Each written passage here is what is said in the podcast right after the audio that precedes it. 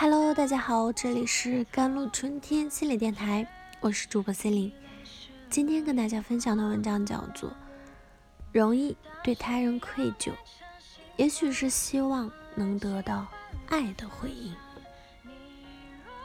大学毕业那年，一个女孩和同学在同应聘一家公司上班，工作了一段时间后，他们都打算辞职。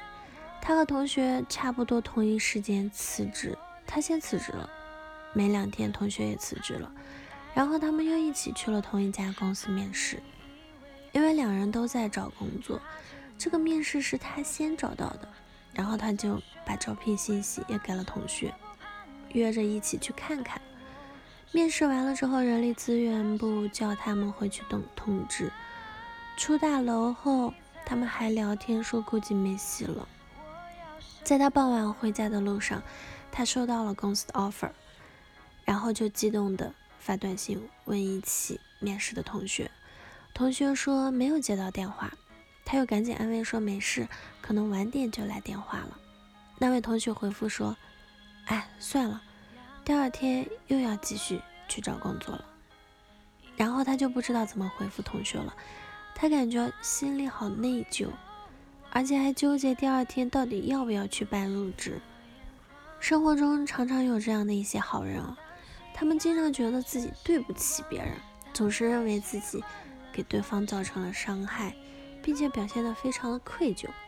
为什么会这样？首先，愧疚感可以让我们感觉到关系的链接，比如，当我们因为某些事情对他人有愧疚时，会对我们的行为有一定的。导向，我们可能会通过一些弥补的行为来缓解自己的内疚感，这种感觉会让人觉得关系还存在，至少是还可以弥补，这是正常的内疚感。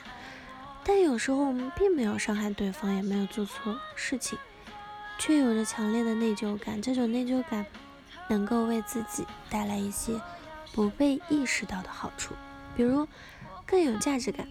或者是更有力量、更有影响力。当我们处于内疚的情绪中时，我们可能会自责，但同时也会感到自己是有影响力的。起码这说明了我有力量影响别人、伤害别人。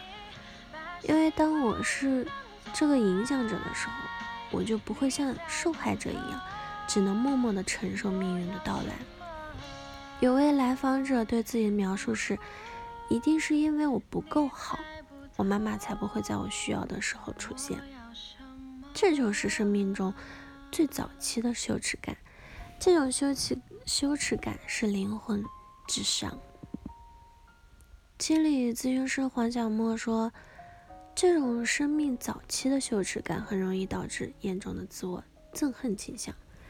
严重的自我憎恨其实就是在代替妈妈憎恨自己，他把这部分内化成了。自我憎恨，所以在成年之后，往往就会表现为必须完美，所以他们也会经常觉得自己对不起别人，或者是伤害了别人。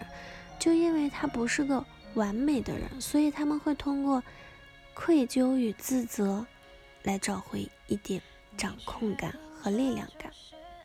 做什么事情都要考虑有没有伤害别人的背后，其实是担心。我做了什么事情，别人可能都不闻不问的低自尊和羞耻感，因此我们就由此建构一个理想的自我形象，以此来对抗羞耻感。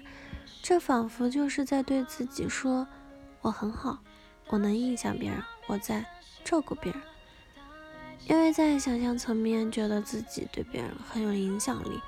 对别人造成了很大的伤害，我是做出伤害这个行为的那一方，我有能力伤害对方，我对整件事的发展是有掌控力的，所以我也要在事情中承担全部的责任，包括对方的那部分。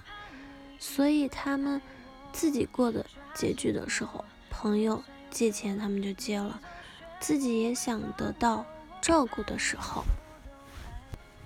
朋友难过，他们就觉得自己有责任了。他们给自己树立了一个善解人意的老好人的形象，其实内心却在流着血，说：“你看我对你这么好了，你们是不是也可以来照顾我一下？”这就是那些从小懂事、听话、善解人意的孩子建构起来的理想的自我形象。因为只有照顾了他人的感受，他人才会来安慰我，才会来给我喂食，才会来照顾我。所以长大后自己总是要先满足别人，才能够去满足自己，或者自己才能够得到满足，总是容易对他人愧疚。也许是。总希望能够得到爱的回应。好了，以上就是今天的节目内容了。